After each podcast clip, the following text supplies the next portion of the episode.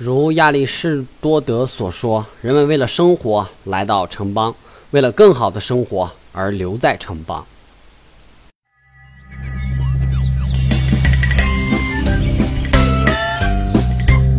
节俭传下去，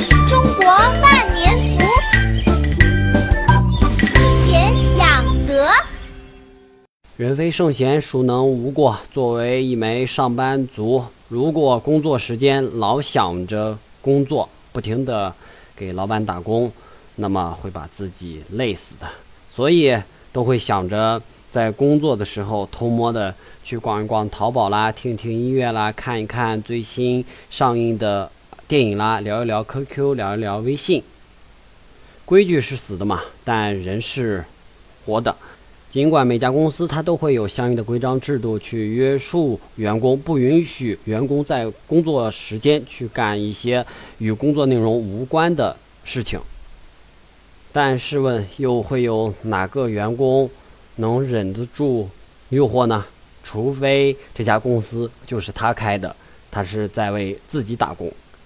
所以本期节目和大家来聊一聊，我们在工作时间如果要做上述事情的话，如何才能不那么容易被自己的老板、自己的财神爷发现？大概在五六年前吧，相信。大部分的朋友都会用迅雷去下载一些美剧啊来看，包括电影、动画片之类的。呃，但是呢，上班期间这个公司规定是不允许使用迅雷的。如果你使用迅雷下载东西的话，可能会影响其他同事的正常办公，但你又不得不。借用公司的网络来下载自己喜欢的电影、电视剧，呃，迅雷官方在很早就想到了这一点，所以他们在软件当中内嵌了一个快捷键，叫做“老板键”。这个名字非常的容易理解，就是说，当你的这个迅雷窗口前置到桌面的话，你的老板突然之间出现在你的。面前或者是在这个门口刚进来，你就可以按这个老板键把迅雷窗口迅速隐藏。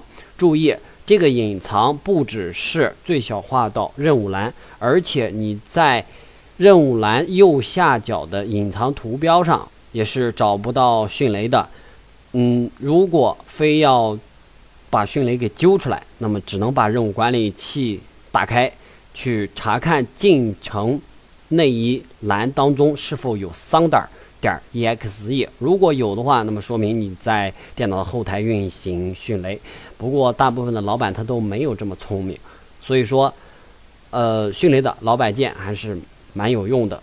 不过现在呢，应该大部分的朋友用用迅雷用的都比较少了。现在大家的生活条件也高了。呃，像看个电影之类的，都会去电影院。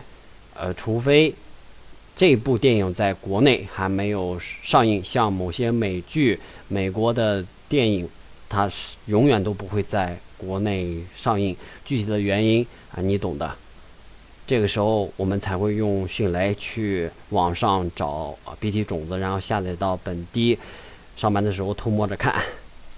迅雷的呃老板键，我们在迅雷的系统设置当中就可以找到，是键盘上的 Alt 键加 D 键，这个是迅雷的老板键。呃，其他的软件呢，它在软件开发过程当中并没有去专门内嵌就这么一个老板键，但是我们同样可以通过 Windows 系统所自带的一些快捷键，把这个给最小化。把你所打开的就这窗口给最小化。比如说，你正在使用播放器、视频播放器去观看迅雷所下载的美剧、电影。呃，当你的老板出突然出现在门口，或者是趴在窗户上看你在做些什么，这个时候，你当你发现之后，你就可以使用 Windows 回标键加 D 键。Windows 回标键加 D 键会把你所打开的所有窗口，不只是目前正在观看美剧的视频播放器，而且含有你的 Word 窗口、Excel 窗口、呃浏览器窗口，它会把你所打开的这些所有软件的窗口全部最小化到任务栏。不过，我觉得这么做的话就有几分尴尬了。毕竟你的老板过来检查工作，你按住 Windows 图标键和 D 键把所有窗口全部最小化，那你到底是在工作呢，还是在发呆呢？哎，这是个问题。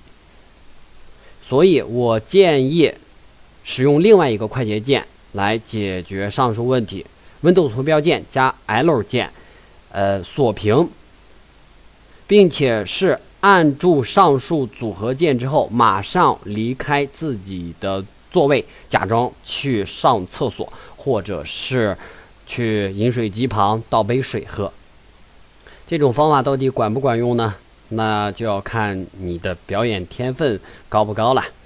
呃，除了 Windows 回标键加 D 和 Windows 回标键加 L 键，我们也可以使用 Windows 十从创新者更新所添加的一个新功能，它的名字叫做虚拟桌面。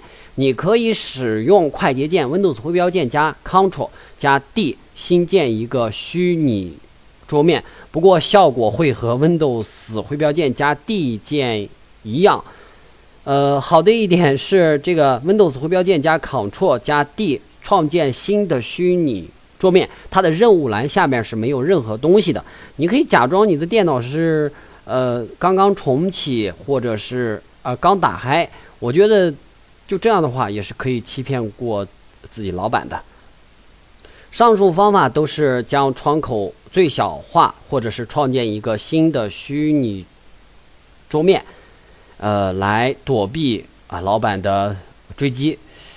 呃，如果你的电脑不只是打开了视频播放器在看电影，嗯，而且还打开了 Word 窗口，你相当于是一边在看电影，一边在这个处理文档、处理表格，那么你就可以用从 Windows XP 到现在大部分人还在用的一个快捷键，叫做 Alt 加 Tab 键。